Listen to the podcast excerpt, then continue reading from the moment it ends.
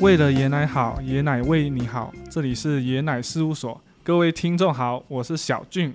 上次已经有请长庚杨医师和我们讨论了一些跟高龄健康有关的文章或者是新闻。那上次的资讯大家应该都消化完了吧？不管是像银杏啊，或大肠癌和离子润肺汤，对。所以，呃，我们这次又会请医师和我们讨论另外三个资讯哦。那我们首先再次热烈的欢迎杨建中医师。谢谢，谢谢。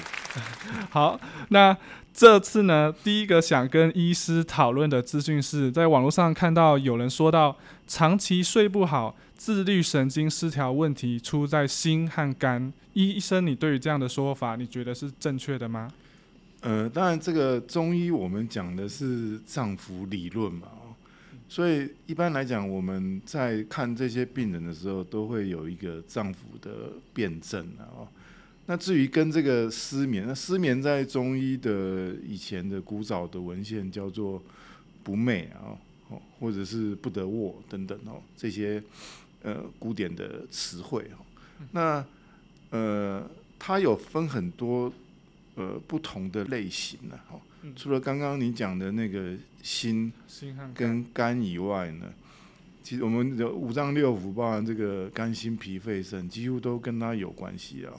所以有所谓的心脾两虚啊，哦，或是肝气郁滞型啊哦，就是那种很紧张型的哦，那很烦躁那种，那种也会容易导致睡不好。那是在中医的。讲法里面就是肝气的郁结，那还有一些是肝肾的阴虚哦，阴虚之后会产生一些比较体质里面比较有有热啊哦，那个也会引起我们的睡眠不好。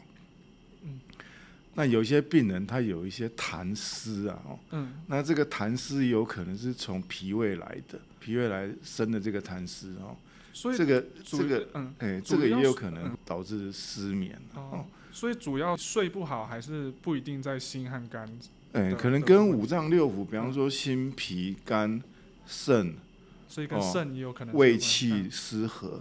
哦，终于有讲到说，胃不和，呃，不不得眠呐，哦，就是胃气失和，哦，就是比方说吃饱之后那个消化不好，哦，肚子非常胀，哦，那那种也会影响到他的睡眠品质。哦，好，这个都可以透过一些调理。哦，中药的调理来来改善的哦，好，所以可能不止这两个脏腑了。好，那我们呃第二个则是有看到有网站说到说，如果要解决手脚冰冷的话，有中医师推荐说半身浴与指压是有用的。啊，这个方法医生你觉得呢？就是然后如果有用的话，为何会有用？他可能这个手脚冰冷，那代表说他的周边的这个血液循环嘛，西医讲的血液循环不好，或是我们中医上面讲，就是他的气血的循环没有那么顺畅哦，受到这个阻碍啊，哦，那所以才导致的这个冰冷的感觉。嗯，那用药物也是一个刚刚讲的那些药物啊，药物的方法哦，也可以治疗。以外呢。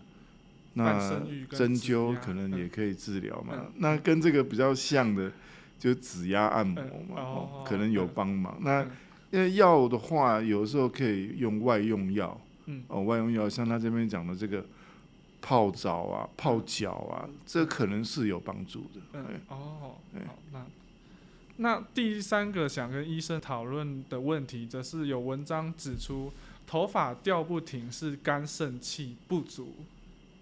这个说法你觉得是对的吗？那我想先讲一下，就是这个掉头发的原因非常多了哦。第一个你要先排除掉是不是有一些疾病，嗯，像那个甲状腺的问题啊、糖尿病啊，嗯，一些免疫性的问题，像红斑性狼疮啊，或者是甚至于感染啊，嗯，哦，霉菌的感染这个都有可能，或者是说有服用一些药物，是不是会掉头发？哦，比较常看到就是用一些。化疗的药物啊，哦，治疗肿瘤的化疗药物那个有可能然后有一些贫血哦，饮食上面的失调哦，那个有可能也会产生这个掉发的现象。嗯，那如果说不是这些原因的话，那按照中医的角度来看哦，我们中医有五脏，刚刚就讲到五脏六腑哦，五脏六腑里面，那每个脏腑在体表都有管到一个一个器官啊，哦，或者是一个组织。那肾的话，肾脏在体表里面，它就是管头发。嗯哦，所以才会有肝肾气。对，所以有所谓的肾藏精呐哦，其华在发哦。如果精血不足，就肾的精气不足的话，精血不足的话，它就是会影响到这个头发哦，不会生长，或者说变得苍白。嗯哦。那另外就肝来讲，那肝这个脏腑它是藏血，在中医角度，它是藏血。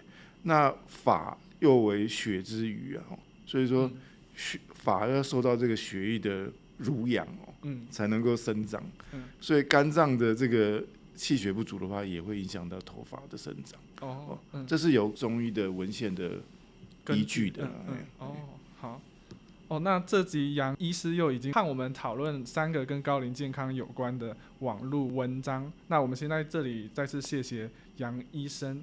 那我们还有最后几个问题，还是要继续请教医生。但是大家可能要消化这集的三个资讯，就需要一些时间，所以我们这集就先到这边。我们下集再来请杨医师来为我们解惑其他网络上的资讯哦。为了爷奶好，爷奶为你好。这里是爷奶事务所，我们下次见，拜拜，拜拜。